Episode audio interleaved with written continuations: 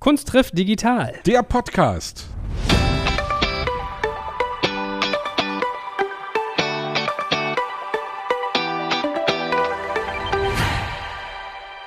Wie immer mit dem charmanten Popprinzen Sebastian Krumbiegel. Und mit dem noch charmanteren Podcast-Papst Joel Kaczmarek. So, und heute sind wir in super charmanter Begleitung und vor allem auch medienkompetenter Begleitung, kann ich euch allen sagen. Ich habe mich mit ihr schon ganz fleißig ausgetauscht zu unterschiedlichen Ansätzen in der digitalen Welt, war total beeindruckt davon, wie viel Fachwissen und wie viel Expertise sie eigentlich hat, wenn es darum geht, Medienkonzepte zu entwickeln. Und den meisten Menschen draußen ist sie, glaube ich, vor allem bekannt als sehr sichtbare Moderatorin und auch Schauspielerin. Meine Damen und Herren, die liebe Nova Meyer-Henrich. Hallo Nova. Hallo ihr beiden. Schön. Hey Nova, ich grüße dich. Ich grüße euch auch. Was für eine schöne, charmante Anmoderation. Jetzt hängt die Latte hoch und der Erwartungsdruck ist riesig. So. da performst du doch am besten, bin ich mir sicher. Weil Background auch für Sebastian. Ich habe mit Nova ganz viel über Clubhouse geredet und über Instagram. Also man merkt auch, sie ist eine Medienmacherin, die sich mit den modernsten Medien sozusagen unserer Zeit auseinandersetzt. Und ich war ganz angetan, weil sie mich dann immer total auseinandergenommen hat, was schon schwierig ist. Also ich glaube, ich beschäftige mich da viel mit. Da meinte sie mal, nein, Joel, du kannst keine Künstlerformate unter der Woche machen. Nein, nein, das musst du am Sonntag. Nein, du kannst auch nicht so. Also, das ist was, was ich bei dir extrem schätzen gelernt habe. Aber dazu kommen wir sicherlich noch. Ich habe einfach nur gesagt, die schlafen dann alle noch. Das macht keinen Sinn, um die Uhrzeit einen Talk anzusetzen. Ja, von daher, aber vielleicht fangen wir mal ganz bodenständig an. Eine meiner ersten Fragen ist ja immer, woher kennen Sebastian und du euch? Weil ihr, ich glaube, ihr beide kanntet euch schon, richtig? Ja. Ich weiß gar nicht, wo wir uns kennengelernt haben, genau. Kann das sein bei irgendeiner so Ronald McDonald Kinderhilfe Gala oder irgend sowas? Kann das sein oder ist es was ich anderes? Ich glaube ehrlich gesagt, ja. Ich glaube, wir sind uns durch unsere Berufe zwar vorher schon mal so über den Weg gelaufen, die Jahre, aber so kennengelernt und wirklich die ersten Male so im Gespräch gewesen, sind wir wirklich in unserer Funktion als Schirmherren für die McDonalds Kinderhilfestiftung gewesen. Genau, genau. Ja. Du in Hamburg, ich in Leipzig. Genau, und getroffen haben wir uns in München auf der großen Gala. Genau. ich hätte ja gedacht, dass ihr euch aus dem Musikfernsehen irgendwie beide kennt. Weil ja. du war, bei Viva warst du, glaube ich, lange, ne, Nora? Ich, das ist ja so ein Trugschluss. Ich war überhaupt nicht lange bei Viva. Ich war bei Viva, aber ich war gerade mal ein Jahr da und ich habe nicht einen einzigen Musikclip in der Zeit anmoderiert, weil ich wirklich in der Zeit, wo ich da war, ein Mode- und Lifestyle-Magazin gemacht habe und eigentlich die ganze Zeit in der Welt rumgereist bin. Manchmal zwei, drei Länder pro Woche.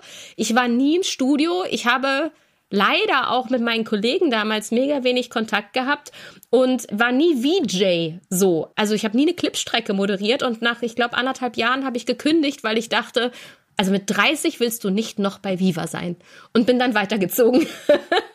und wann warst du bei Bravo TV? Das war davor, 98, 99. Okay, da sind wir uns, glaube ich, auch mal irgendwie über den Weg gelaufen. Genau, da sind wir so, ich sage ja so in der Funktion, in unseren Berufen so, aber da haben wir nie wirklich miteinander gequatscht, außer das, was man so vor der Kamera dann halt so gemacht hat. Wie bist du da reingerutscht in diese ganze Berufsfeld Moderation, Schauspiel, TV? Totaler Zufall. Also ich hatte im Gegensatz zu auch einigen Kollegen, die ich kenne, nie diesen Wunsch vor die Kamera. Ich dachte auch ganz ehrlich, das ist eh eine andere Welt, in der ich nie äh, Fuß fassen würde, könnte, weil ich kam vom Land oder komme immer noch vom Land, aus dem Münsterland. Und für mich waren alle Menschen im Fernsehen aus Berlin. Das war so im Kopf abgespeichert. Ich meine, wir reden ja auch über die Anfänge der 90er oder meine Kindheit in den 80ern. Es gab keine Castings, keine Castingshows. Menschen im Fernsehen waren weit weg. Ich wollte immer in die Werbung. Ich habe wirklich, seit ich 13, 14 war, davon geträumt, eine große Werberin zu werden, mega Kampagnen zu entwickeln. Habe mir immer das Werbejahrbuch des Jahres zu Weihnachten schenken lassen, weil das kostete irgendwie 140 Mark, konnte ich mir nicht leisten. Das war also immer mein Weihnachtsgeschenk jedes Jahr. Und ich wollte zur BBDO. Das war ganz klar. Das war die größte Agentur damals und habe genau darauf hingearbeitet. Abitur gemacht, Auslandsjahr, dann nach Essen an die Uni gegangen, Kommunikationswissenschaft, Psychologie und Soziologie studiert und äh, Praktikas gekloppt ohne Ende und irgendwann dann auch in der BBDO gelandet und eine Teilzeitstelle sogar bekommen, während meiner Magisterarbeit schon. Also ich war eigentlich genau da, wo ich hin wollte. Und dann hing da dieser Zettel am schwarzen Brett in der Unibibliothek, Moderatorin für Jugendmagazin gesucht.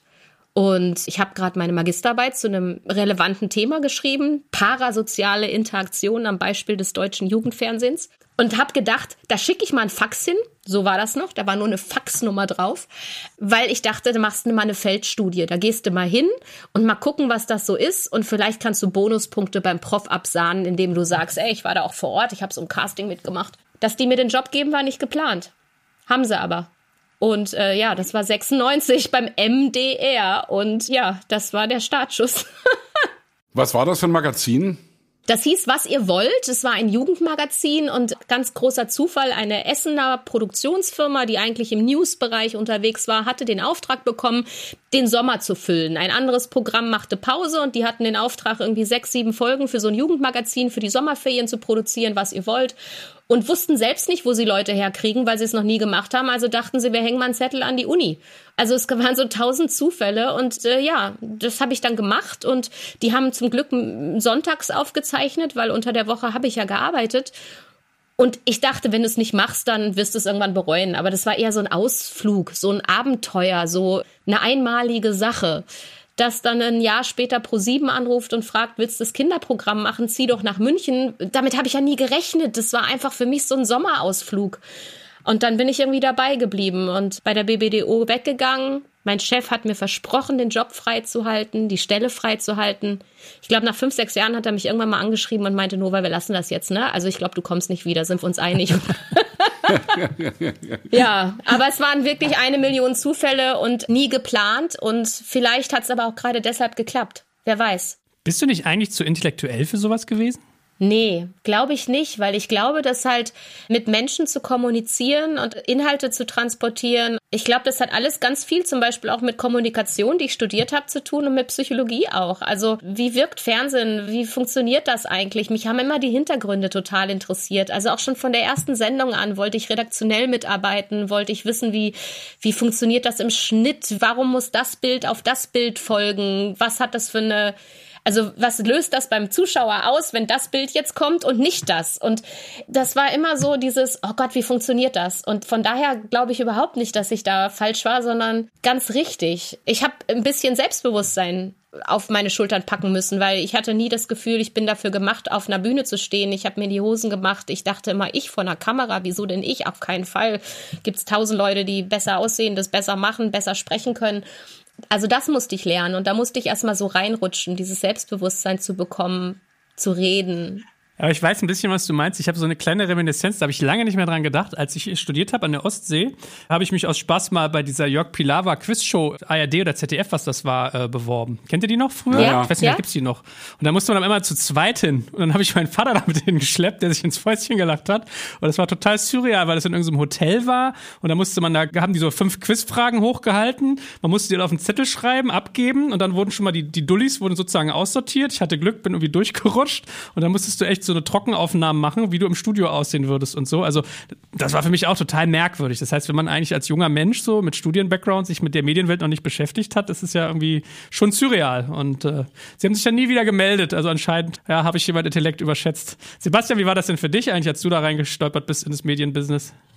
Ich habe das ja nie als Medienbusiness gesehen. Ich wollte immer Musik machen. Ich wollte auf die Bühne und wollte irgendwie Musik machen. Und dass das dann irgendwann, als die Mauer gefallen war, immer größer wurde und als dann auf einmal, ja, Fernsehen eine Riesenrolle gespielt hat, ich habe das nie wirklich gelernt. Und ich glaube auch, dass bei dem, was wir machen, eher so eine ja, du sollst so sein, wie du bist. Und ich denke, das waren wir immer und ich glaube, dass das auch ein Geheimnis ist. Ich habe mich gerade, ich bin ein bisschen über deine Frage gestolpert, als du Nova fragtest, ob das zu intellektuell wäre. Weil, also hast du das deswegen gefragt, weil es Kinder- oder Jugendsendung ist oder weswegen hast du das gefragt?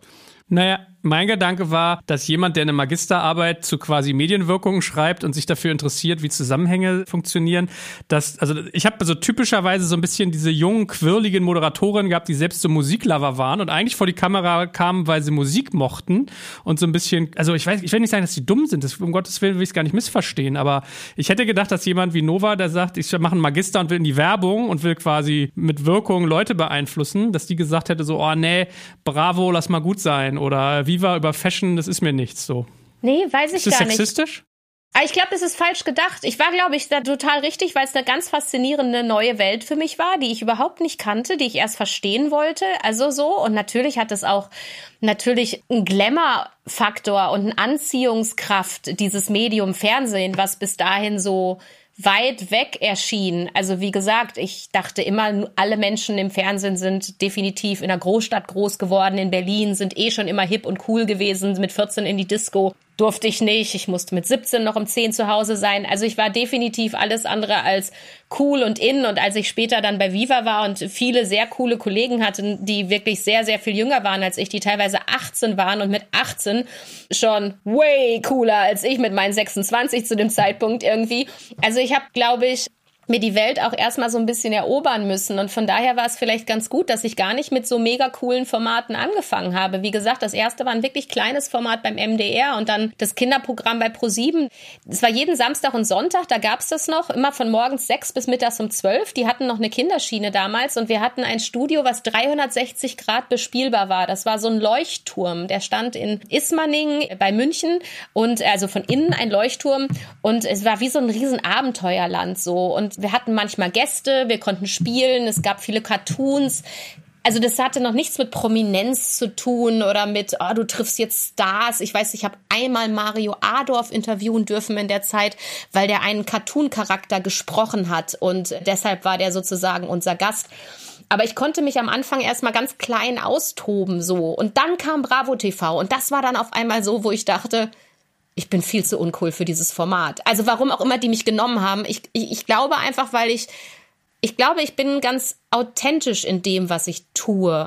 Weil es macht auch keinen Sinn, wenn ich mich verstelle. Das halte ich eh nicht lange durch. Also ich bin dann auch so irgendwie eins zu eins und ich bin neugierig. Und ich glaube, Neugierde hilft als Moderatorin enorm. Wenn du Lust auf deine Gäste hast und wirklich neugierig auf die bist und was die mitbringen und was die zu erzählen haben. Also ich habe das nie so da empfunden, ah, den mag ich nicht und die Musik ist doof und das ist ja eh nur ein One-Hit-Wonder. Ich war auf jeden gleich neugierig. Ich habe Bock auf Menschen und ich glaube, deshalb war ich da richtig. Ich glaube, dass das genau der Punkt ist übrigens. Ich war mit Tobias in der NDR Talkshow und da haben Jörg Pilawa und Bettina Tietjen moderiert. Und du hast ja Gäste, die du dir vorher nicht aussuchst, die die Redaktion dir vorsetzt. Und du musst erstmal wirklich Empathie mitbringen. Und du musst erstmal wirklich, wie du sagst, neugierig sein auf die Leute, mit denen du redest. Und Vorurteile nicht mitbringen, sondern wirklich sagen, hey, ich will was von dir wissen. Und dann kannst du es auch über die Rampe bringen, das den Leuten draußen zu vermitteln. Aber deswegen verstehe ich das voll, was du sagst. Ja, und ich glaube auch, dass Gäste das merken. Also das ist so das Feedback, was ich über die Jahre bekommen habe und vielleicht ist es bis heute auch einfach das Liebste, was ich tue, in Formate zu machen, wo ich mit Menschen auch ins Gespräch komme, weil ich habe selbst auch oft genug Interviews von der anderen Seite erlebt, wo ich genau gemerkt habe, der Redakteur interessiert sich gerade einen Scheißdreck für dich.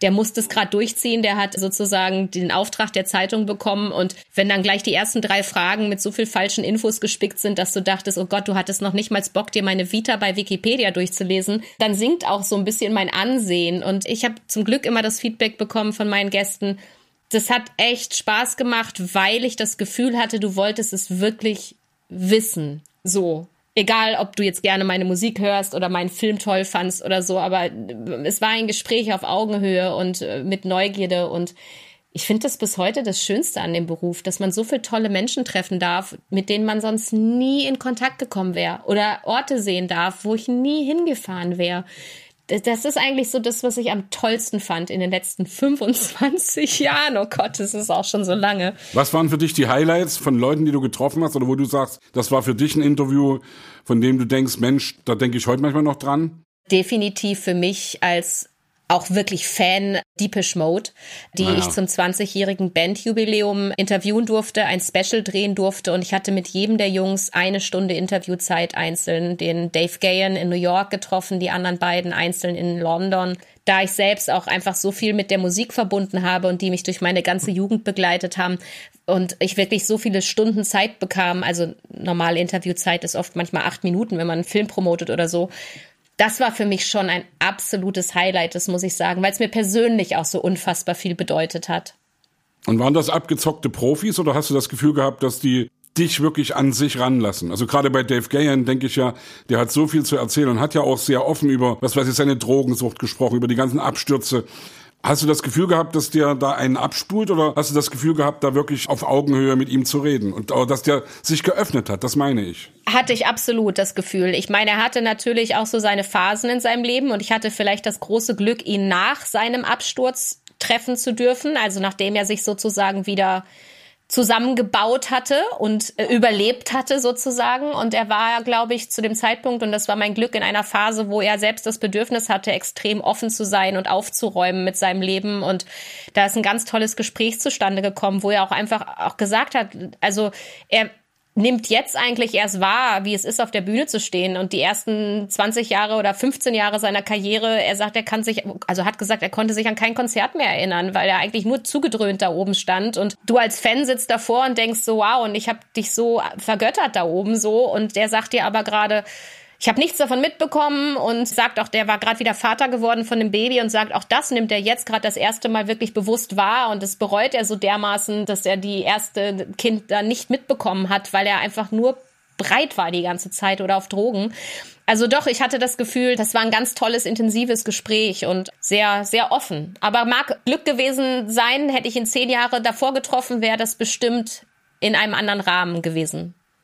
Ich will ja jetzt gar nicht so Fanboy-mäßig rüberkommen, ja. Aber gibt's auch das Gegenteil, dass du sozusagen Leute getroffen hast, an die du hohe Erwartungen hattest und wo sozusagen für dich ein Denkmal eingestürzt ist, als du sie dann persönlich kennengelernt hast? Gibt es absolut auch, ja. Also ich möchte jetzt keinen Namen sagen, aber naja. jemand, den ich sehr vergöttert habe oder toll fand oder der für mich als Teenager eine große Bedeutung hatte, als ich ihn getroffen habe, die Person stockbesoffen, fahrig, eigentlich alle Leute im Studio schlecht behandelt, angemacht. Und hinterher, ich war ganz zerschreddert danach so, weil ich so viel Erwartungen reingesetzt hatte in dieses erste Treffen mit jemandem, der mir echt viel bedeutet hat. Und mein Redakteur sagte nur so, ja, aber das weiß man doch.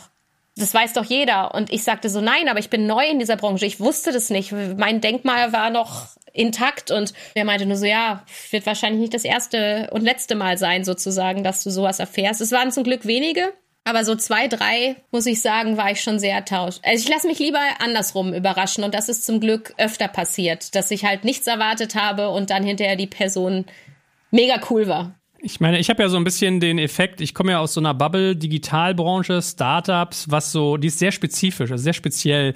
Man hilft sich sehr intensiv, man redet sehr offen, man connectet sich viel, also viel Networking. Und als ich dann so mit Prominenten und Künstlern angefangen habe, Berührung aufzunehmen, habe ich so gemerkt, die ticken schon sehr anders. Also ich habe so Sparten mittlerweile, was ein bisschen herablassend ist. Ich will nicht unmenschlich wirken, aber ich merke so, es gibt einige, die sind so ganz intellektuell und interessiert und neugierig. Und dann gibt es so eine ganz große Sparte aber auch von so Hedonisten, die irgendwie eigentlich nur die Bühne suchen und sich selber sonnen wollen, wo ich mich sehr schwer tue, mit denen zum Beispiel Beziehungen aufzubauen. Hast du für dich auch so Schubladen entwickelt in so eine Richtung oder sagst du, nee, habe ich bewusst irgendwie ferngehalten?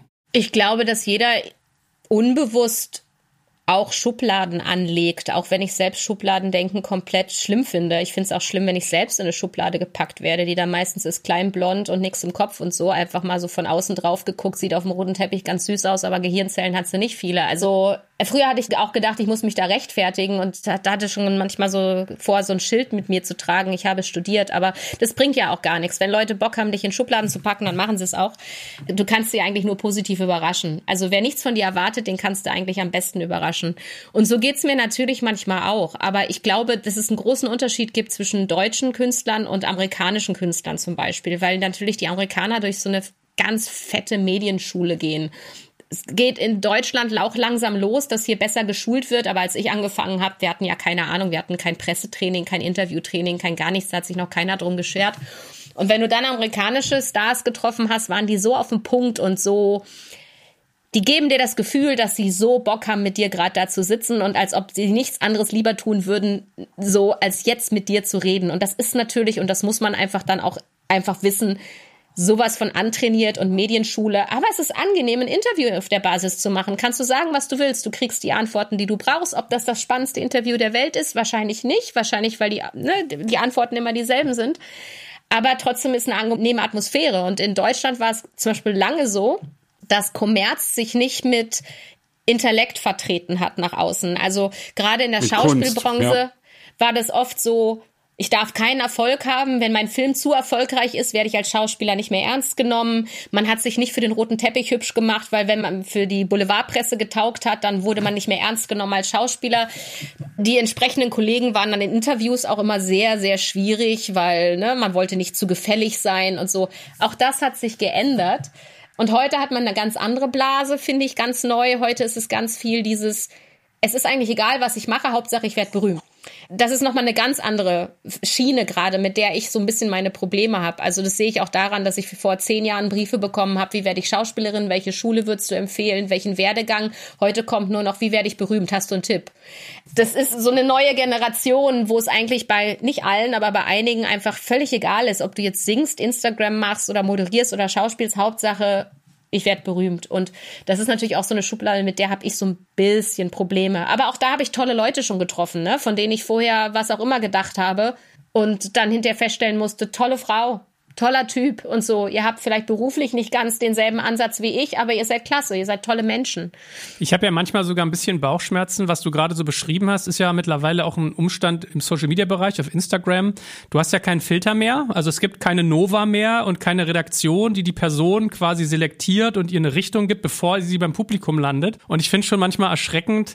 Ich finde ja ganz viel, was so auf Instagram passiert, ist so Zelebrieren von Gewöhnlichkeit. Und es ist so, also mir macht das manchmal schon, gibt mir das zu denken, wenn ich so über überlege, ob mein Nachwuchs irgendwann sich so auch seine Bildung sozusagen äh, ungefiltert über Instagram holt, wo ja auch noch ganz vieles gar nicht so intakt ist. Also die ganze Transparenz, was ist jetzt bezahlt, was nicht, was für ein Background hat die Person. Also Leute stellen sich auch gerne hin, mit ganz vielen Sachen als Experte sozusagen zu sein oder Expertin, von denen sie gar keine Ahnung haben. Und ich hatte so mein Momentum, als ich irgendwie die Sendung hier von ähm, auf Netflix gibt es dieses Format My Next Guest Needs No Introduction und da kam Kim Kardashian und es war so also unfassbar, ich weiß nicht, 120 Millionen Follower oder sowas. Man müsste mal auf der Zunge sagen, 120 Millionen. Das war so, früher haben so CBS und so wahrscheinlich so am Abend 6 Millionen erreicht und die hat 120 Millionen Follower. Und dann habe ich mal, meine Frau hat parallel auf der Couch reingeguckt. Das ist ja on demand, also zwischen Aufnahme und Empfang der Sendung vergeht ja unter Umständen viel Zeit. Und die hatte in der Zeit, wo das Ding aufgenommen wurde, bis jetzt schon wieder 35 Millionen dazu gewonnen. Und das war so mein Momentum. Jetzt nehmen wir mal die Skalierung runter, gucken mal auf den deutschen Markt, dann sieht es ganz anders aus von der Reichweite. Aber da ist mir so bewusst geworden, oha, was für Macht hinter solchen Menschen steckt und was für eine Verantwortung die eigentlich tragen in diesem ganzen Medienspiel. Ne? Also das triggert gerade so bei mir, was du eben meintest mit, ich will berühmt sein. Und das geht ja heutzutage. Das geht, aber ich finde, Instagram hat zwei Seiten. Also zum einen, klar, es hat was mit Medienkompetenz wahrscheinlich dann zu tun, die wir unseren Kindern dann aber auch mitgeben müssen. Vielleicht ein bisschen abstrakt abstrahieren zu können, was ist jetzt wirklich die reelle Welt und was ist eine Instagram-Bubble jetzt gerade so. Ich persönlich nutze das Medium trotzdem total gerne, weil es uns als Künstlern natürlich auch die Möglichkeit gibt, ungefiltert unsere Meinung zu sagen, zum Beispiel, oder ein Projekt zu promoten oder ja, über sich Dinge mitzuteilen, die man mitteilen möchte. Vor zehn Jahren war man noch darauf angewiesen, dass eine Zeitung Lust hatte, über dich zu schreiben. Und dann haben sie wirklich dir auch meistens aufgedrückt, in welche Richtung das gehen müsste oft genug gehört, ja, du hast einen neuen Film, ganz toll, wir schreiben auch gerne drüber, aber nur wenn du uns parallel auch noch was Privates von dir mitteilst. Da war ich dann immer so ein bisschen raus. Also ich bin jemand, der mein Privatleben, so weit es ging, irgendwie auch geschützt hat die letzten Jahre. Und Instagram oder die sozialen Medien an sich geben uns heute allen die Möglichkeit, trotzdem dann über unsere Projekte zu erzählen, auch wenn die Zeitung das nicht macht oder wenn irgendwo was falsch geschrieben wird, haben wir sofort die Möglichkeit, es richtig zu stellen, was manchmal auch wirklich wichtig ist, nicht mehr auf eine Gegendarstellung in der Zeitung zu hoffen oder vor Gericht ziehen zu müssen. Also das finde ich sind positive Aspekte. Ich habe eine gute Verbindung zu den Leuten, ich kann in Kontakt treten, ich selbst bestimme, wie viel ich preisgebe das ist, finde ich, alles positiv. Deshalb, ich finde, es hat schon alles Sinn und Zweck. Man muss nur einfach lernen zu abstrahieren. Und ich glaube, wie mit jedem Medium lernen, das Medium richtig zu nutzen. Und da sind natürlich dann, was Kinder angeht, Eltern in der Verantwortung. Nicht umsonst ist das erst ab 14. Und ich finde deshalb auch diese Kennzeichnungspflicht für Werbung und so ganz richtig und wichtig, weil man muss verstehen, warum derjenige jetzt die Müsli-Packung einfach, ne, oder den Energy-Drink da in die Kamera hält, nämlich weil er sehr viel Geld dafür bekommt. Und eine Kim Kardashian, das kann schon mal 50.000 Dollar sein für ein Foto, was die postet mit so viel Verloren, ne? Das wird wahrscheinlich das nicht krass, immer so wahrgenommen. Das ist dann natürlich wieder schwierig. Du meine, du machst ja da auch ganz viele so Insta-Live-Talks. Also ich weiß, du hast ein Format äh, Nudel mit Soße, eins Couchgeflüster. Was ist denn deine Kalkulation dahinter? Also du bist ja jemand, der durchaus auch unternehmerisch denkt oder zumindest mal formatseitig. Auf was zahlt das bei dir ein? Warum machst du das? Reine Lust auf Kommunikation. Nudeln mit Soße und Couchgeflüster sind sozusagen, also Couchgeflüster ist jetzt eigentlich so die zweite Staffel von Nudeln mit Soße. Hat angefangen mit dem ersten Lockdown. Wir saßen alle zu Hause, keiner konnte mehr seine Kollegen treffen, seine Freunde treffen und jeder sah eigentlich in derselben Situation und ich dachte, also es hat eigentlich angefangen mit meiner Freundin Stefanie Stumpf, die mich anrief und sagte, Mist, Dreharbeiten sind abgebrochen, ich sitze jetzt zu Hause, ich werde verhungern, mein Kühlschrank ist leer. Dann habe ich gesagt, ja, okay, dann koch doch was, dann kaufst du. Ich kann nicht kochen. Ich sage, okay, Steffi, wir beide machen eine Live, wir kochen zusammen. Ich bringe dir bei, wie man ein cooles Nudelgericht macht. So, das ist eigentlich die erste Folge von Nudeln mit Soße gewesen. Steffi und ich hatten Lust, uns mal wieder zu sehen, live zu quatschen und ich wollte nicht, dass Steffi verhungert. So. Und, und es war so lustig. Und wir haben so einen Spaß gehabt, dass dann die Resonanz so großartig war, dass ich gesagt habe, okay, das mache ich jetzt weiter. Und bei Nudeln mit Soße ging es echt drum, irgendwas zu machen. Ich habe dann ein Gin-Tasting mit Jan Sosniok gemacht. Michael Mittermeier hat mir alles über Whisky beigebracht. Ich habe mit vielen gekocht, mit alle Farben, mit, wie gesagt, mit Steffi, mit Ruth Moschner.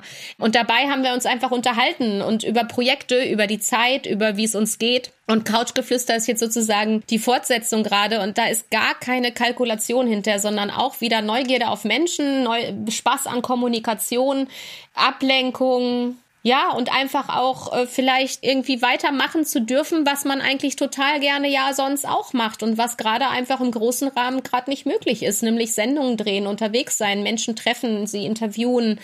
Und trotzdem passieren ja Dinge. Gestern Abend hatte ich Eloy de Jong, Ex-Caught in the Act Sänger, im Interview, der eine ganz tolle Biografie geschrieben hat. Und wir haben einfach 25 Jahre Revue passieren lassen, von den wilden 90ern, von Gefangensein in der Boygroup bis hin zu sich selbst finden, von einer Regenbogenfamilie gründen, über Depressionen Depressionen, da war alles bei. Und ich finde, dass diese Gespräche teilweise so eine Offenheit haben und so eine Tiefe, die vielleicht von einer großen Kamera in einem großen Studio so gar nicht entstanden wären, weil wir sitzen wirklich nur zu Hause auf der Couch und reden.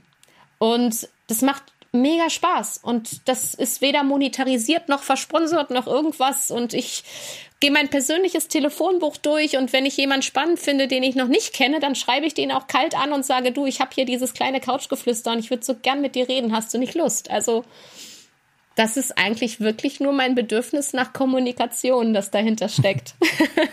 Total sympathisch. Sebastian sagt immer so jede dritte Folge, ich bin der Kapitalistenarsch hier. Also von daher, vielleicht kommt er gerade durch. Joel macht nichts, nee, ohne dass ein finanzielles Konzept dahinter steckt. naja, ne, also du hast ja gerade gesagt, dass das nichts mit Monetarisierung zu tun hat. Und das nehme ich dir sogar auch ab, ja. Natürlich zahlst du irgendwie ein auf deine Marke sozusagen, ja. Und entwickelst dadurch natürlich irgendwie eine Persönlichkeit, die viele Leute kennen. Aber sowas wie diese beiden Formate, über die wir gerade reden, also Nudeln mit Soße und Couchgeflüster, da verdienst du nichts dran, nein. mal klar zu fragen jetzt. Nein, ja. nein, gar nichts, nee. Überhaupt nicht. Ich mache nur meine Kamera an und frage vorher Menschen, ob sie Lust haben, das mit mir zu machen. Im Zweifelsfall, da verdiene ich keinen Pfennig dran. Das ist ja immer so ein Thema, über Geld zu reden, aber kannst du Menschen da draußen mal beschreiben, wie jemand wie du seinen Lebensunterhalt verdient? Also bist du irgendwie festgebuchte Schauspielerin, wirst du fürs Moderieren gezahlt, bist du Buchmillionärin? Wie ist das bei dir? Wie, wie bestreitet man in deiner Rolle seinen Lebensunterhalt? Ich bin Künstler. Querstrich Solo-Selbstständiger. Ich glaube, den Begriff haben wir in der Corona-Krise alle irgendwie schon öfter mal gehört. Nein, Freiberufler. Und ich werde nur bezahlt an dem Tag, wo mich jemand bucht und ich dann arbeiten darf. Also sprich, für den Tag, wo ich am Set als Schauspielerin stehe, bekomme ich Geld. Für die drei Wochen vorher, wo ich den Text lerne, nicht zum Beispiel. Auch als Moderatorin dasselbe. An dem Tag, wo ich vor der Kamera stehe, werde ich bezahlt. Aber die ganzen Phasen davor, Castings, Reisen, Gespräche, Vorbereitung, Konzeptionierung, das ist alles unbezahlt. Das ist halt normal in unserer Branche. Und in der Zeit wie gerade, wo das alles verboten ist, nämlich auf der Bühne zu stehen, live zu sein und so, heißt das auch, man verdient kein Pfennig Geld. Außer man hat das Glück, dass vielleicht ein Unternehmen mal sagt, okay, wir versuchen es digital, unsere Pressekonferenz muss stattfinden, wir legen das Ganze jetzt ins Internet. Das ist in einigen Fällen schön, dass das Unternehmen sich trauen, aber es ist leider recht wenig und hat mit dem, was vorher sozusagen das Berufsleben ausgemacht hat, sehr wenig zu tun. Mir liegt die ganze Zeit irgendwas auf der Zunge und ich weiß gar nicht genau, wie ich es formulieren möchte, weil du vorhin so geschwärmt hast von dem amerikanischen Habitus und von diesem sozusagen immer gut drauf, immer irgendwie cool vorbereitet, die Antworten geben, von denen man weiß, die Leute wollen das wissen. Wenn du das jetzt mal auf dich runterrechnest, die du das sozusagen was ich jetzt überhaupt nicht wertig meine, ja, die du das gut findest, ja, aber wenn du das auf dich runterrechnest, was gibt's denn für einen Unterschied zwischen der Nova, die in der Öffentlichkeit steht und zwischen der Nova, die eben dann nicht in der Öffentlichkeit steht, die zu Hause sitzt und die, also du hast vorhin nebenbei mit dem Eloy, mit dem du jetzt äh, gestern Abend dieses Interview gemacht hast, Depressionen angesprochen. Und wenn man sich ein bisschen mit dir beschäftigt, weiß man auch, dass das für dich ein großes Thema ist. Durch deinen Vater, der sich suizidiert hat, womit du ja auch ganz offen umgegangen bist, wo du ja sehr klar und offensiv drüber geredet hast. Klammer auf, was ich wirklich auch total geil finde, ja, weil dieses Thema sollte man endlich enttabuisieren. Man sollte über psychische Krankheiten, über Depressionen offen reden, damit eben sich die Leute auch damit raustrauen an die Leute. Aber um auf meine Frage zurückzukommen, was gibt's da für Unterschiede zwischen der einen Nova und der anderen? Zwischen dem Profi, die draußen lächelnd, gut gelaunt vor die Leute tritt und die zu Hause sitzt und die vielleicht ja eben dann depressive Phasen hat oder hatte. Also zunächst einmal kurz auf das erste. Also ich habe nicht geschwärmt über den amerikanischen Habitus. Ich habe nur festgestellt, der ist so. Der ist gelernt und der ist so. Und das macht manchmal als derjenige, der interviewt, ist das eine angenehme, ist mir ja. das lieber manchmal ja. als jemand, der dir ganz klar mitteilt, das ist jetzt unter meiner Würde, mit dir zu sprechen, so. Also, ne? Aber man muss das auch abstrahieren und man muss wissen, es ist eine reine Show und es sind garantiert die langweiligeren Interviews. Also, ne? Also es hat, es war eher eine Feststellung. Ich glaube, ich bin schon sehr eins zu eins. Also gerade auch, wenn man mich in den sozialen Medien verfolgt, da hast du dann von ungeschminkten Fotos mit den Ellenbogen in der Erde in meinem Garten bis hin zu wirklich auch genau solche Posts über Tage, an denen es einem nicht gut geht ich halte nur einen Teil meines Privatlebens einfach für mich und das habe ich immer für mich so gehalten. Also Beziehungen zum Beispiel. Ich war nie jemand, der das in die Öffentlichkeit getragen hat. Ich war nie jemand, der das versteckt hat. Aber ich hatte auch nie das Bedürfnis, meinen Partner auf den roten Teppich zu zerren, weil ich halt auch immer denke, das ist, ich, ich brauche irgendwie noch so ein bisschen was für mich so, ne? Und ich will auch gar nicht, dass Menschen, die mich gar nicht kennen, jetzt darüber urteilen, passt der zu dir, passt der nicht zu dir, oh, jetzt seid ihr frisch verliebt, oh, jetzt seid ihr wieder getrennt und so. Also wie es ja viele Kollegen auch gerne in der Presse ausbreiten, das war nie so mein Fall zum Beispiel.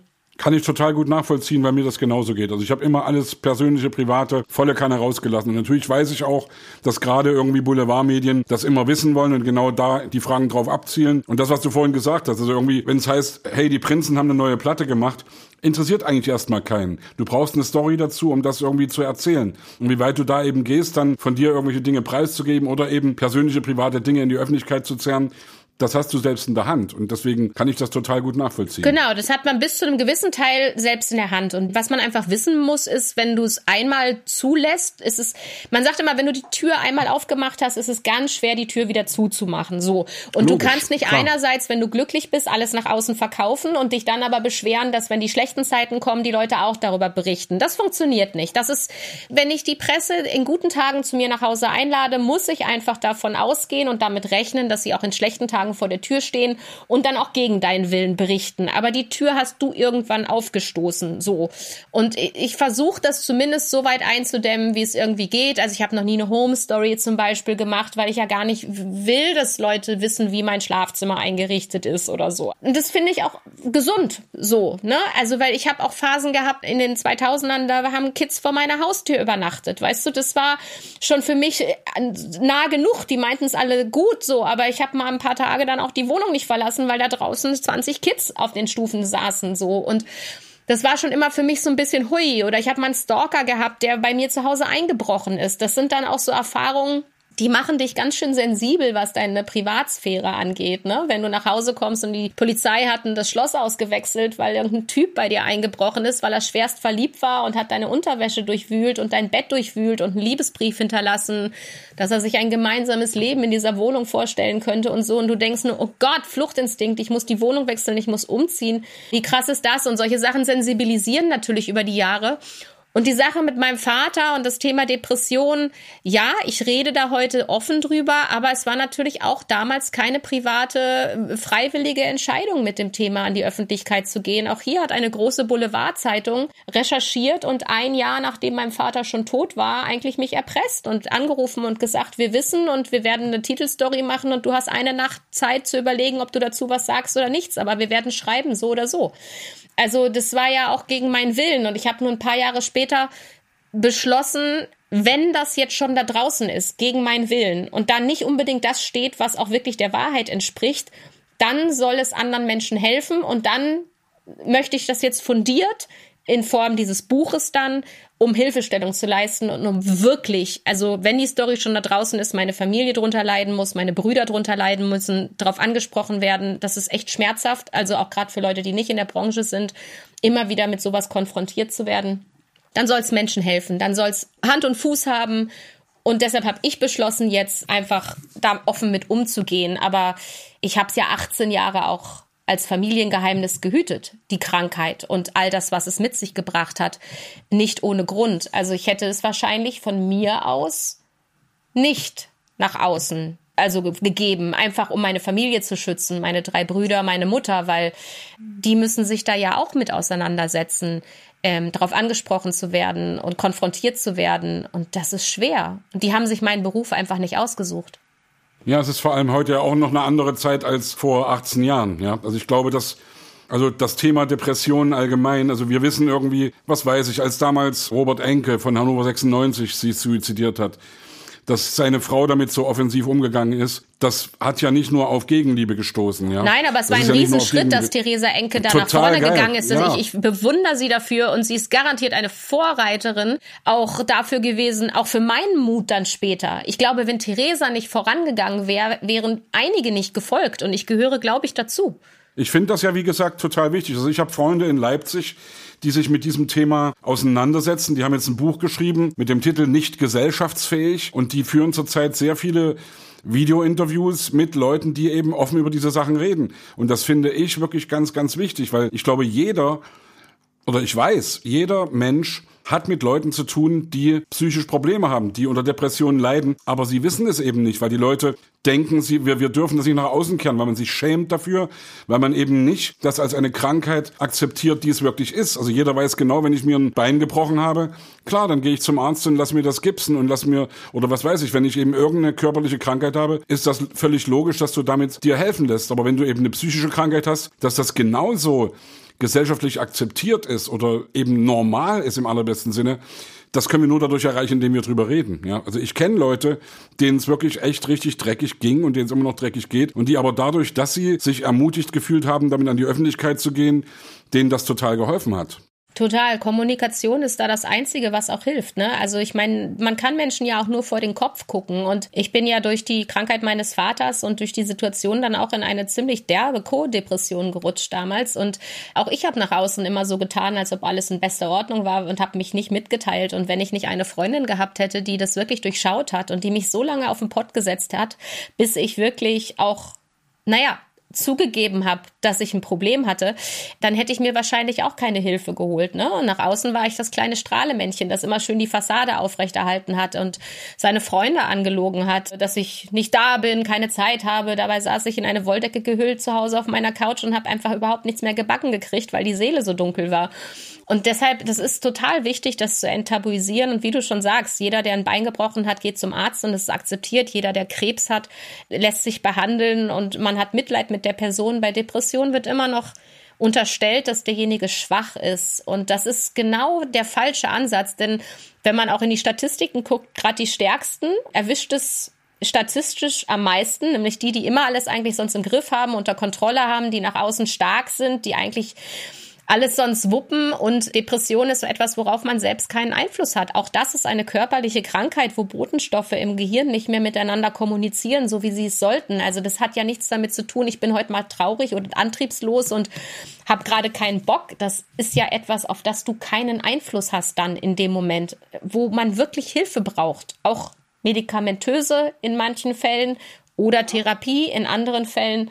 Und wenn wir schaffen, ein bisschen mehr verständlich zu machen, dass das eine Krankheit ist, die man behandeln kann und zwar sehr gut, wenn man sie behandelt, wenn man sie rechtzeitig erkennt, wenn man rechtzeitig sich Hilfe holt. Wenn man das nicht tut, aber auch tödlich sein kann. Wenn wir das einmal mal sacken lassen und verstehen, dann äh, guckt man vielleicht auch nicht mehr so auf Menschen herab, die depressiv sind oder damit zu kämpfen haben, sondern man steht ihnen eher zur Seite. Ich würde es ja sogar noch weiter fassen. Also ich sehe das gleiche Thema bei Therapie, bei Burnout, weil es ist ja auch immer so, ich habe mich mit Burnout auseinandergesetzt. Ich bin da so knapp dran vorbeigeschrammt, glaube ich. Ich war so bei 85, 95 Prozent wahrscheinlich. Und das ist genau so ein Ding, dir sieht halt keiner von außen an, wie viel du gearbeitet hast, wie viel dich das belastet hat, wie es dir innerlich geht. Und das kannst du auf so viele Sachen, die mit der Psyche zu tun haben, übertragen. Und es ist ja eigentlich ein bisschen gaga. Man hat eigentlich für alles den Spezialisten, vom Orthopäden bis zum Proktologen. Aber denjenigen, der in dein, sozusagen eins deiner zentralsten Organe, dein Gehirn reinguckt, der ist irgendwie tabuisiert. Ja, und auch alleine der Schmerz, die Ringe, durch die man springen muss als Mensch in Deutschland, um irgendwie Therapie zu bekommen, die finde ich manchmal gar nicht so ohne. Ja? Schwierig. Also, also wir haben viel zu wenig Therapieplätze. Das ist einfach definitiv vor Corona schon gewesen und jetzt durch Corona und Lockdown sind psychische Erkrankungen noch mal ganz anders in den Fokus gerückt und es fehlen noch mehr Therapieplätze. Äh, ganz schwierig. Also das ist, da muss noch viel getan werden und es ist einfach auch so, wenn jemand bereit ist, sich Hilfe zu holen, dann braucht er sie dann, in dem Moment, wo er bereit ist, sie sich zu holen und wenn du dann gesagt bekommst, jo, nächster Therapieplatz in vier Monaten, das ist dann einfach sehr kontraproduktiv. Das mag zu spät sein. Oder die Person ist wieder in so einem Loch, dass sie in dem Moment dann gar keine Hilfe mehr annehmen kann. Das ist ja auch so ein Wellental, durch das man geht. Also da muss ganz viel bei uns noch getan werden. Eine Sache, die mich ja nochmal auch interessieren würde, weil du hast es so angerissen und du und ich haben ja auch so ein bisschen SMS-Gewitter hin und her geschickt zu Corona-Zeiten, was so Lockdown eigentlich auch mit deinem Beruf gemacht hat, weil du hast ja gerade vorhin gesagt, ja, okay, wenn jetzt irgendwie der Keksfabrikant von um die Ecke auf die Idee kommt, seine Jahresveranstaltung im Internet zu machen, dann habe ich was zu tun, aber ansonsten, wie hat man denn in deiner Berufsgilde die letzten 12, 15 Monate eigentlich überhaupt rumgebracht und ohne eigentlich, ja, A, in Depression und B, wahrscheinlich beim Arbeitsamt zu enden? Naja, das Arbeitsamt ist ja für uns schon mal gar nicht zuständig. Damit geht's ja schon mal los. Also wir sind Künstler und Freiberufler und äh, äh das Arbeitsamt zeigt uns den Mittelfinger, wenn wir da stehen. Das ist schon wir mal. Wir fallen durch alle Raster. Es ist genau. wirklich so. Es ist wirklich, das, das versteht da draußen anscheinend die Politik auch nicht. Wir fallen wirklich durch alle Raster. Als Schauspieler, wenn man jetzt zum Beispiel nur als Schauspieler arbeitet, arbeitet man zwar auf Lohnsteuerkarte und man zahlt auch in die Arbeitslosenversicherung ein und zwar wirklich die Höchstsätze. Aber auch im normalen Leben bekommen wir da eigentlich nie was raus, weil du musst Minimum 180 Drehtage im Jahr haben, was eigentlich außer Daily Soap kein Schauspieler schafft. Das heißt, du zahlst Tausende von Euros jedes Jahr ein in diese Arbeitslosenversicherung, hast aber nie Anrecht darauf, wenn du wirklich arbeitslos bist. Das war schon vor Corona so. Und jetzt während Corona ist dann auch wirklich keiner zuständig, dich abzusichern, zum Beispiel. Und wenn du moderierst, bist du selbstständig bist du solo selbstständig, aber die ganzen ersten Hilfen, die verteilt wurden, ja, klar, hier hieß da 9000 Euro, da nochmal 3000 Euro kein Mensch von uns durfte die behalten oder überhaupt anfordern, weil die waren nur für Fixkosten. Aber wer von uns hat denn irgendwo Büros angemietet oder einen großen Leasingwagen vor der Tür? Das ist lustig. Hätte ich einen großen Leasingwagen gehabt, sozusagen, hätte ich dafür Geld bekommen. Aber da ich äh, seit 20 Jahren mein kleines Auto fahre, bekomme ich dafür kein Geld. Und wir Schauspieler, Moderatoren, wir arbeiten am Küchentisch. Wir haben keine Büros, die wir Miete zahlen müssen oder so. Das heißt, all diese Gelder haben für uns überhaupt gar nicht gegriffen. Und wir sind wirklich durch alle Lücken gefallen, grundsätzlich und werden es auch noch eine Weile tun. Und ja, es ist verdammt schwer. Und ich, wenn ich mich jetzt umgucke im Freundes- und Kollegenkreis, ist fast jeder an seine Altersvorsorge gegangen. Jeder lebt irgendwie vom Ersparten, wozu man wissen muss, dass die wenigsten überhaupt sparen können. Also gerade wenn du als Schauspieler nur arbeitest, da ist nicht viel mit Sparen. Ich, wir sind nicht Amerika. Und das ist, glaube ich, das, was die Menschen in meinem Kopf haben, diese Millionengehälter und der Glamour und die Villen und so. Wir sind in Deutschland. Selbst Wiederholungsgagen sind abgeschafft, ja. Also wenn David Hasselhoff einmal Baywatch gedreht hat und das wird in 17 Ländern ausgestrahlt, kriegt er jedes Mal dafür Geld. Und zwar jedes Jahr, wo es passiert. In Deutschland gibt es das nicht. Wir haben auch keine Schauspielgewerkschaft. Und 90 Prozent aller in Deutschland gemeldeten Schauspieler verdienen, verdienen im normalen Leben schon unter 1000 Euro im Monat. So da musst du dann erstmal von sparen. So. Äh, und, und ich glaube, wenn man damit einmal so aufräumt, dann fallen auch diese Vorurteile auch jetzt gerade mal weg, weil man hört ganz viel so, naja, hättet ihr in besseren Zeiten mal Geld zurückgelegt, jetzt kommt ihr mit Alarmstufe Rot um die Ecke, hättet ihr mal gespart und so. Und das ist so, ungerecht. Es gibt natürlich Kollegen, die gut verdienen. Natürlich ist das so. Und die kommen auch gerade gut durch die Zeit. Aber der normale Künstler, der auf der Bühne steht, live, der Comedian, der Musiker, der Theaterschauspieler, das ist eine ganz taffe Zeit gerade. Und viele haben auch den Beruf wechseln müssen, um ihre Familien durchzubringen, haben andere Berufe angenommen, fahren bei der Post Pakete aus. Ich habe alles schon mitbekommen. Ganz ganz schlimm. Und dann unser, hört man unser technischer Leiter von unserer Band, unser Cheftechniker, ist Krankenpfleger mittlerweile. Und ich kenne viele, viele Leute. Also sag mal so, wir als Prinzen, wir haben es noch wirklich einigermaßen gut, weil wir wirklich zurzeit vom Eingemachten leben können. Ja, Wir haben auch im letzten Jahr so gut wie kein Geld verdient, aber wir haben eben vorher ganz gut Geld verdient. Ja, Und deswegen geht das noch eine Weile. Es geht auch nicht ewig, aber es geht noch eine Weile. Aber ich habe ganz, ganz viele Kolleginnen und Kollegen. Also ich habe Freunde, die in Leipzig gesagt gesagt haben, was weiß ich, DJs oder irgendwelche Musiker, die gesagt haben, ich war immer zu stolz dafür, Hartz IV zu beantragen und die es jetzt gemacht haben. Und ich habe auch viele Freundinnen und Freunde, die wirklich ihre Berufe gewechselt haben. Und da denke ich dann auch, wie wird das weitergehen, wenn das Gröbste überstanden ist von dieser Pandemie, was dann von der Kunst und von der Kultur überhaupt noch übrig ist, ja. Also was von den Kulturschaffenden übrig ist und auch was von den Läden übrig ist, die ganzen Clubs, auch viele Kneipen, also ganz, ganz viele Leute. Ich meine, wir klingen jetzt hier so jammermäßig, aber ich das glaube hat wirklich, mit Jammern ja gar nichts zu Branche tun. gerade eben und wir, also wir, wir haben wirklich allen Grund, uns da gerade irgendwie also echt um Hilfe zu ja, rufen. also es hat mit ich mal. Jammern gar nichts zu tun und das ist, finde ich, auch immer so ungerecht. Bei anderen Branchen wird es als okay erachtet, auf, mit dem Fuß aufzustampfen und zu sagen, wir brauchen Hilfe, aber bei der Kunst- und Kulturszene, die ja sehr, sehr vielschichtig ist und gerade die ganzen Menschen hinter den Kulissen, die einfach auch erst ermöglichen, dass ihr zum Beispiel als Musiker auf der Bühne steht, äh, Techniker und äh, Messebau, Veranstaltungstechnik und so. Oder wie gesagt, gerade im Kleinkunstbereich, Theater sind geschlossen, ja, und das ist eine Szene, die hoffentlich hoffentlich, hoffentlich irgendwie überleben wird, weil ganz viele mussten den Beruf wechseln oder in Hartz IV gehen. Und ich finde es dann einfach so schade, wenn ich dann von Ministerpräsidenten die Aussage höre, na ja, hat halt nicht jeder das Glück, sein Hobby zum Beruf zu machen, dann müsst ihr ja jetzt endlich einfach mal euch einen richtigen Beruf suchen. Und ich finde, in diesem Satz steckt so viel Verachtung für das, was man eigentlich macht, weil das ist ja unser Beruf.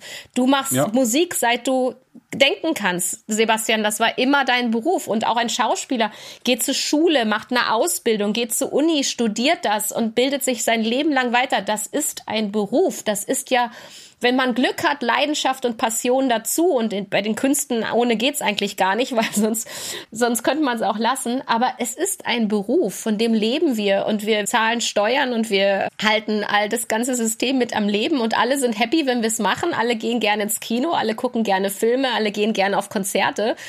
Aber jetzt heißt es, na ja, dann müsst ihr euch halt einen richtigen Beruf suchen. Ne, dann müsst ihr euer Hobby dann einfach mal sein lassen.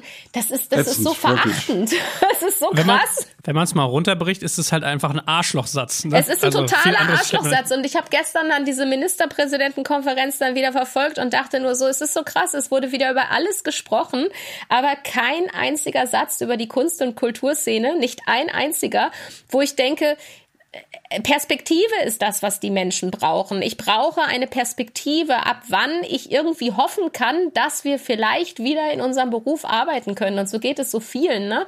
Dieses nicht zu wissen, wann. Wie lange muss das Ersparte noch halten?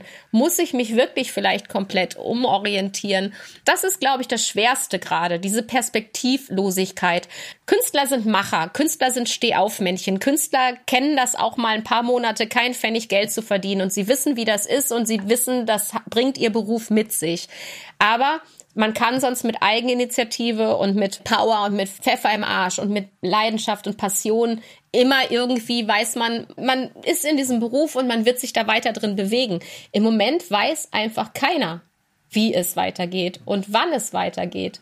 Und gerade die Live-Branche, also dieses, ich stehe halt am liebsten live auf der Bühne und Sebastian, du wirst mir zupflichten, dieses Live-Auftreten, dieses im Publikum Kontakt zu sein und das ist einfach tot. Und Ja. ich denke auch, es wird das ganze Jahr noch so sein, ehrlich gesagt, wenn wir nicht ganz, ganz schnell alle durchimpfen und ganz tolle Konzepte uns äh, überlegen, wie das funktionieren soll. Aber das ist das Schwerste, glaube ich, gerade. Perspektivlosigkeit. Und dass du, egal was du machst oder dir ausdenkst, es nicht selbst in der Hand hast.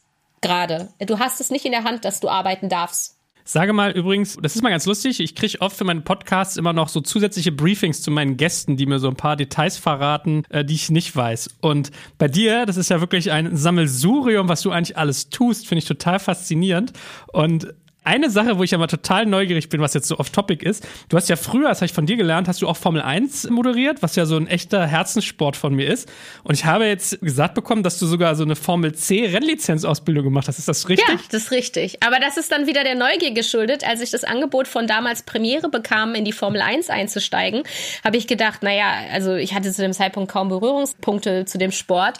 Und alle redeten immer über dieses krasse Popometer, was Michael Schumacher da so mit sich bringt. Und ich ich dachte nur so, okay, wenn ich darüber reden will vor der Kamera und darüber berichten will, muss ich wissen, wie das funktioniert und wie das geht. Und dann habe ich eine Formel C, also Formel 3 Lizenz angefangen, weil ich gedacht habe, ich kann nur über was reden, wo ich zumindest erahnen kann, was das für ein Gefühl ist, in diesem Auto zu sitzen. Also das ist wieder dieser Neugier geschuldet, entweder ganz oder gar nicht. Und ja, deshalb habe ich damals diese Formel 3 Lizenz auf Nürburgring gemacht. Und wie war das? Also schon klasse, schon Adrenalin pur. Es ist schon toll, in so einem Boliden zu sitzen und diese PS unterm Popo zu spüren. Ich kann das schon nachvollziehen. Und ich war dann auch kurz davor, du musst ja ein bisschen Strecke machen, auch um diese Lizenz zu bekommen. Du musst also auch an ein, zwei Rennen teilnehmen. Und es war ja Anfang der 2000er ein großes Thema. Es gab den Mini-Cup und all diese verschiedenen Cups, die auch immer so für Promis Autos freigehalten haben.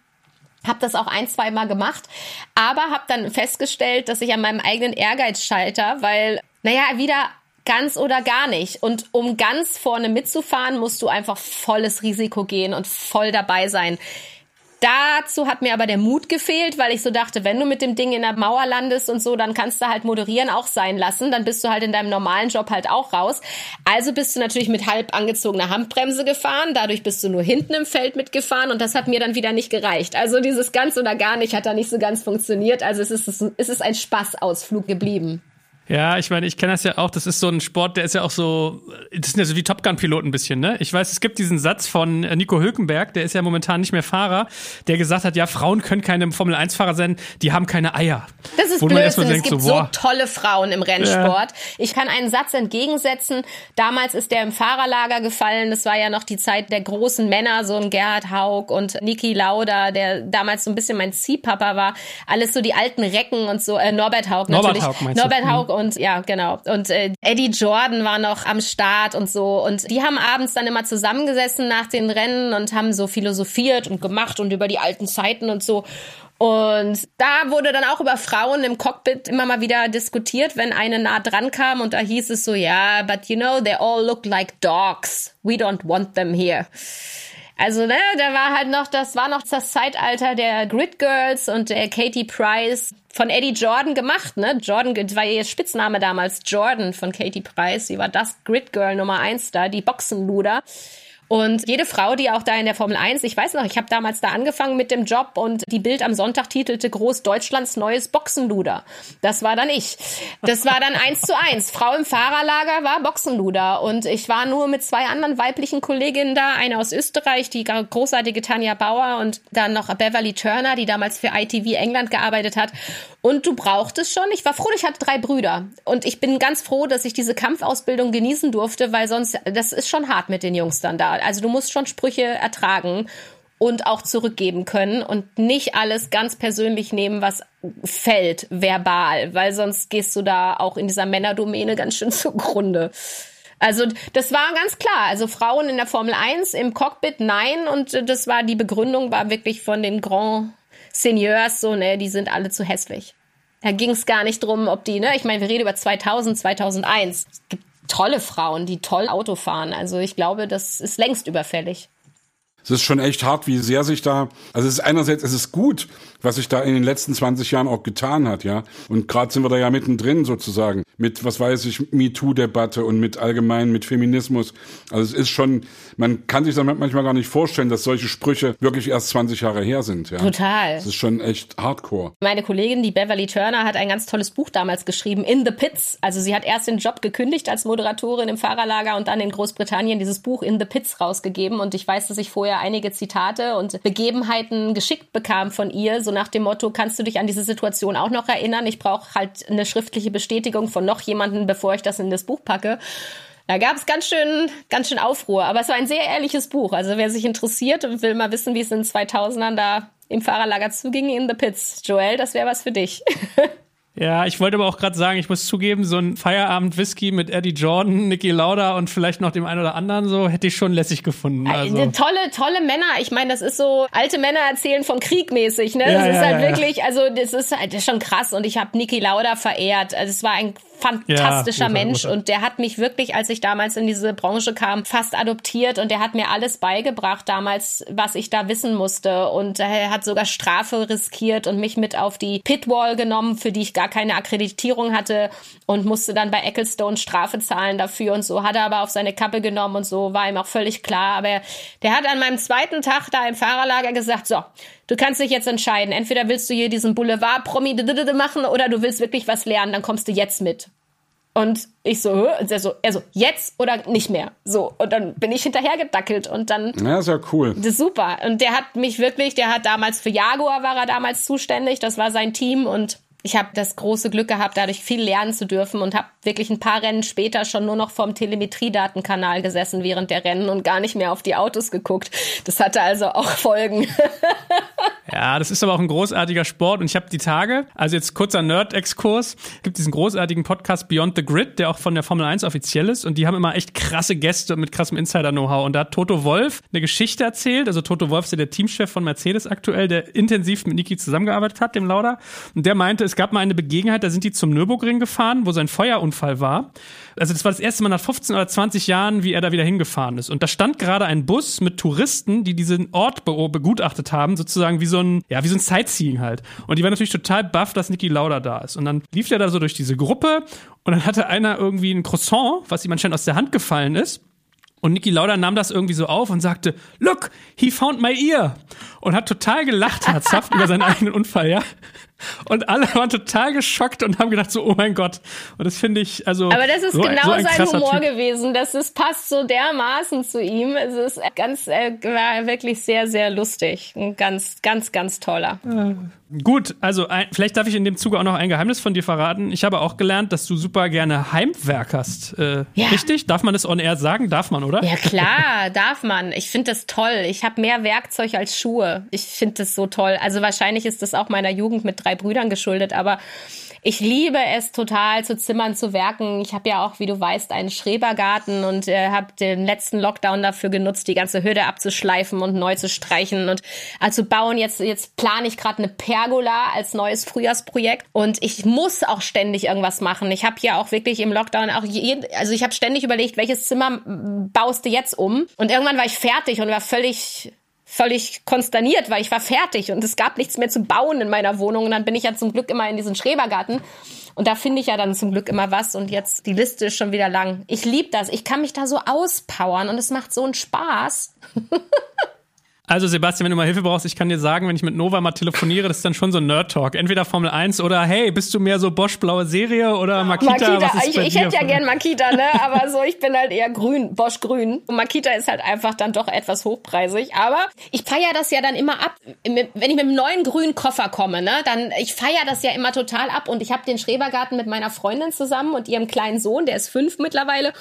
Und die lacht sich schon immer scheckig, wenn irgendein neues Projekt ansteht und Nova mit einem neuen grünen Koffer in der Laube au- antritt und denkt so, ja, aber ich kann doch nicht die Hütte dann, das kann ich doch jetzt nicht von Hand streichen. Und dann habe ich mir so ein Ghostbuster-Painting-System so als Rucksack geholt und spritze da dann so rum. Oder dann habe ich irgendwelche Sachen zum Abschleifen, brauchte ich natürlich ein neues Schleifgerät und der Schlagbohrer und jetzt musste ich Hecke schneiden.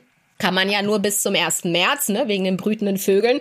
Und dann habe ich mir eine neue Kettensäge geholt und so. Ich finde sowas so toll. und ich bin dann so happy. Ich bin dann echt so Strahlemännchen mit meiner Kettensäge. Eigentlich müsstest du da doch was draus machen, ein Buch schreiben für Frauen, die Heimwerkern oder ein Podcast oder so ein Webvideo oder ich so. habe ja einen eigenen Instagram-Account nur für den Schrebergarten, der heißt Laubengirls. Laubengirls mit Z hinten. Da, wird, da berichte ich wirklich ausschließlich über das, was ich in diesem Garten so anstelle und baue und mache und tue. Und ich schließe nicht aus, dass das irgendwann auch mal in Schriftform sozusagen äh, seinen Weg finden wird. Aber da berichte ich eigentlich jeden Tag drüber, genau, was ich gerade wieder Neues baue. Und das Schöne ist, dass das auch so eine richtige Community ist und ganz viele andere Garten-Accounts, mit denen man da verbunden ist, auch von Mädels geführt werden, die halt auch so im Do-it-yourself-Verfahren Hütten bauen, Hochbeete und machen. Und wo ich immer so denke, geil, wir brauchen die Typen alle nicht. Wir kriegen das viel besser alleine hin. Und das sieht schöner aus hinterher, glaub mir. Das glaube ich gern. Ich finde das ja echt faszinierend gerade. War mir neu übrigens, war mir echt neu. Ja, war dir neu? Ja, muss ja, wenn du ja. mal in Hamburg bist, dann lade ich dich auf eine Bratwurst in unsere Laube ein. Also die ist richtig, richtig schick mittlerweile. Ja. Ja, yeah. Ich habe noch eine letzte Frage an dich. Ich habe gelesen, du bist ja auch irgendwie, wenn man Schauspieler ist, bleibt das wahrscheinlich nicht aus, dass du auch Hörspiele synchronisierst und dass du unter anderem bei den TKKG und die drei Fragezeichen zu hören bist. In welcher drei Fragezeichen Episode höre ich Nova Meyer Henrich? Oh Gott, das sind mehrere. Ich spreche immer so Gastrollen. Ich kann dir die Nummern ehrlich gesagt nicht sagen. Ich weiß es nicht. Also TKKG bin ich jetzt fast in jeder Folge dabei, weil ich mittlerweile eine feste Rolle habe. Kommissarin Hübner. Ähm, so, okay. ganz, ganz, ganz cool. Äh, kleine, kleine Kommissarin.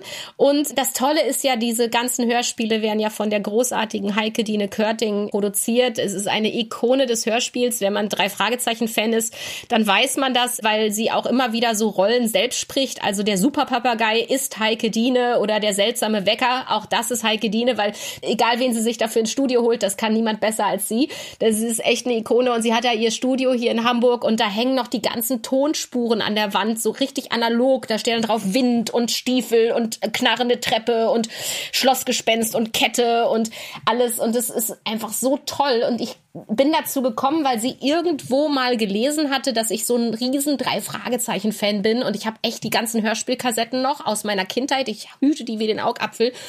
Und dann hatten drei Fragezeichen Geburtstag und ich hatte irgendwie, ich glaube in der Mopo war das dann was dazu gesagt, wie toll ich das finde und dann klingelte wirklich das Telefon einen Tag später und sie war dran und meinte nur so, hättest du nicht Lust mal bei uns zu sprechen? Dann dachte ich nur so, okay, Weihnachten, Ostern, Geburtstag, alles fällt gerade auf einen Tag. Das ist absurd. Und dann hat sie auch gesagt, ja, und ich, ich plane dich mal an dem Tag ein, wo die Jungs auch alle da sind. Das ist doch für dich dann bestimmt auch schön, ne? Und ich nur so, ha, so, ich war wirklich so ein bisschen völlig fertig. Und dann kam ich da rein und es ist natürlich total absurd. Ich musste immer wieder die Augen zumachen, weil meine drei Fragezeichen sehen natürlich komplett anders aus im Kopf. Ne? Die sahen natürlich anders ja. aus als diese 40-jährigen Männer, die dann alle vor mir saßen, die das einfach auch schon seit Millionen Jahren machen. Und so eine Ehre, dass sie mich immer wieder anruft und mittlerweile, wie gesagt, bei TKKG ich eine feste Rolle sprechen darf. Und das ist für mich ein, ein Kindergeburtstag. Es ist ein Träumchen, da ins Studio zu kommen, in diese alte Villa, in dieses knarzende Studio und mit so tollen Kollegen wie Rea Haderwald oder Manu Lubowski, die ja auch mitsprechen bei den, äh, bei den TKKGs und also ich sehe schon, ich muss mal nett zu dir sein, dass ich auch mal eine Nebenrolle da kriege, weil ich habe die Tage Oliver Rohrbeck vorgestellt bekommen, ja, die Stimme von Justus toller. Jonas, richtig guter Typ und äh, ich habe ja auch so ein Fable für Synchronsprecher irgendwie. Ich habe dann die äh, Tobias Kluckert heißt ja, die Stimme von äh, Jared Butler irgendwie wollte ich unbedingt kennenlernen, weil ich wollte ihn bitten, was synchronisiert und ich finde, es ist magisch, was diese Menschen mit ihrer Stimme können. Es ist wirklich magisch. Ja, also ich meine auch gerade Oliver Rohrbeck, ich meine, das ist einfach eine Ikone in dem Bereich, ne? Und auch wenn die diese Hörspiele mittlerweile ja auch live auf die Bühne bringen, ne? Also drei Fragezeichen live live on Tour. Man muss sich das echt mal vorstellen. Barclaycard Arena war ausverkauft, ne, dafür. Also das ist unfassbar. Das schaffen sonst, keine Ahnung, Deepish Mode, um die mal Prinzen. wieder zu Deepish Mode zurückzukommen. Das ist so ein Kult und es ist so eine eingeschworene Familie und ich habe, wie gesagt, die Kassetten hier und ich höre die immer noch verdammt gerne. Ich habe nur deshalb meine alte Stereoanlage noch, weil die noch so ein Doppelkassettendeck hat, damit ich die einfach noch hören kann, weil es ist auch so Frevel, finde ich, sich das dann auf CD zu holen. Keine Ahnung, das, das ist halt für mich dann so Frevel, ich brauche Hörspielkassette. Ja, Word, Word. Liebe Nova, du wirst es mir sehr schwer machen, wenn wir später einen Titel für unseren Podcast finden müssen, weil es gibt ja gar nicht das eine Thema, was dich umschreibt. Also es war sehr, sehr spaßig, mit dir in so, so viele Ecken einzutauchen. Das freut mich. Es hat echt Spaß gemacht mit euch beiden. Ja, oder? Der Sebastian, der, der so viel zugehört hast du, glaube ich, noch nie. Der ist, glaube ich, ich so echt noch nie, vom äh, ja, bauen. Ah. Naja, ich habe echt, ich war echt angespannter Zuhörer. Nein, echt cool. Naja, aber der Sebastian macht ja auch so viele tolle Sachen, ne? Also ich fand ja auch toll, dass du mich letztes Jahr gebeten hast, in deinem kleinen Musikvideo da einen kleinen Part zu übernehmen. Was ich bei dir halt auch so mag, du bist ja auch so kreativ und suchst immer neue Wege, Dinge zu machen und auch mal abseits von den Prinzen. Naja, und uns wird ja auch äh, hoffentlich die nächsten Jahre auch noch verbinden, dass wir da für die Ronald McDonald Kinderhilfestiftung äh, ordentlich Gas geben als Schirmherrn. Und ich weiß jetzt schon, wenn wir uns wieder live treffen dürfen, vielleicht bei der Gala, wer weiß, vielleicht ist es im Herbst wieder möglich, haben wir uns ganz wer viel weiß. zu erzählen. Live dann. Ich habe mich einfach gefreut, dass du in dem Video mitgemacht hast. Das war ein bisschen undankbar, weil wir hatten irgendwie am Ende, ich glaube, irgendwie 70 Leute in drei Minuten unterzubringen. Deswegen waren teilweise wirklich ganz kurze Slots nur dabei. Aber du hattest echt einen schönen Slot genau vor Till. Das fand ich wirklich geil, vor Till Schweiger. Ja, das, ich fand das einen richtig schönen Übergang. Du warst die letzte Lady vor dem ersten Kerl. Ah, okay. Ich, das, cool. Ich muss mir das nochmal angucken. Naja. So habe ich das gar nicht wahrgenommen. Ich weiß nur noch, dass ich es in der Laube halt auch gedreht habe, unterm Apfelbaum. Und es ist so unfassbar schwer war, das selbst zu drehen im kompletten Lockdown, ohne irgendjemand, der geholfen hat. Niemand ja, hatte Zeit, ja. das für mich zu drehen und ich saß da immer mit dem, sagte immer so, oh Gott, mit Selbstauslöser und Stativ und das wird alles schlimm und wie soll das funktionieren? Aber ich saß cool. unterm Apfelbaum. Ja. ich glaube, uns dreien wird hier nicht miteinander langweilig. Ich sehe schon. Wir können wir ja noch ein bisschen weitermachen, ne? Ich werde dich irgendwann mal abfüllen und dir so ein paar Formel 1 Stories aus den Rippen leiern. Das sehe ich schon. weißt du, eine kann ich dir zum Ende noch schenken und die ist äh, wirklich, weil du vorhin erzähltest von Niki Lauda und Jaguar. Eddie Irvine ist damals da der Fahrer gewesen, mit dem ich mich mega verstanden habe. Wir sind echt Freunde geworden. Ich fand den einfach cool. Und äh, der hatte eine mega geile Formel 1 fanatische Familie auch. Der hat wirklich seine ganze Familie in dieses Formel 1 Business eingebunden, um nicht allein unterwegs zu sein. Seine Eltern waren beide pensioniert, haben sich ein riesenfettes mega Wohnmobil damals geholt, so ein richtig geiles Teil und haben mit diesem Teil immer auf den Fan-Campingplätzen übernachtet. Das war absurd, weil dieses mega Wohnmobil stand immer auf die, zwischen diesen ganzen Zelten und Dosen Bier, Burgen auf einem der Fan-Campingplätze und dann haben die abends immer Hof gehalten da, haben immer Lagerfeuer gemacht, gegrillt und alle Jaguar-Fans haben sich dann immer bei Familie Irvine am Wohnmobil getroffen und dann haben die wirklich so äh, Geschichten abends erzählt. Tagsüber waren sie immer im Fahrerlager so, ganz auf Schnieke und machen und tun.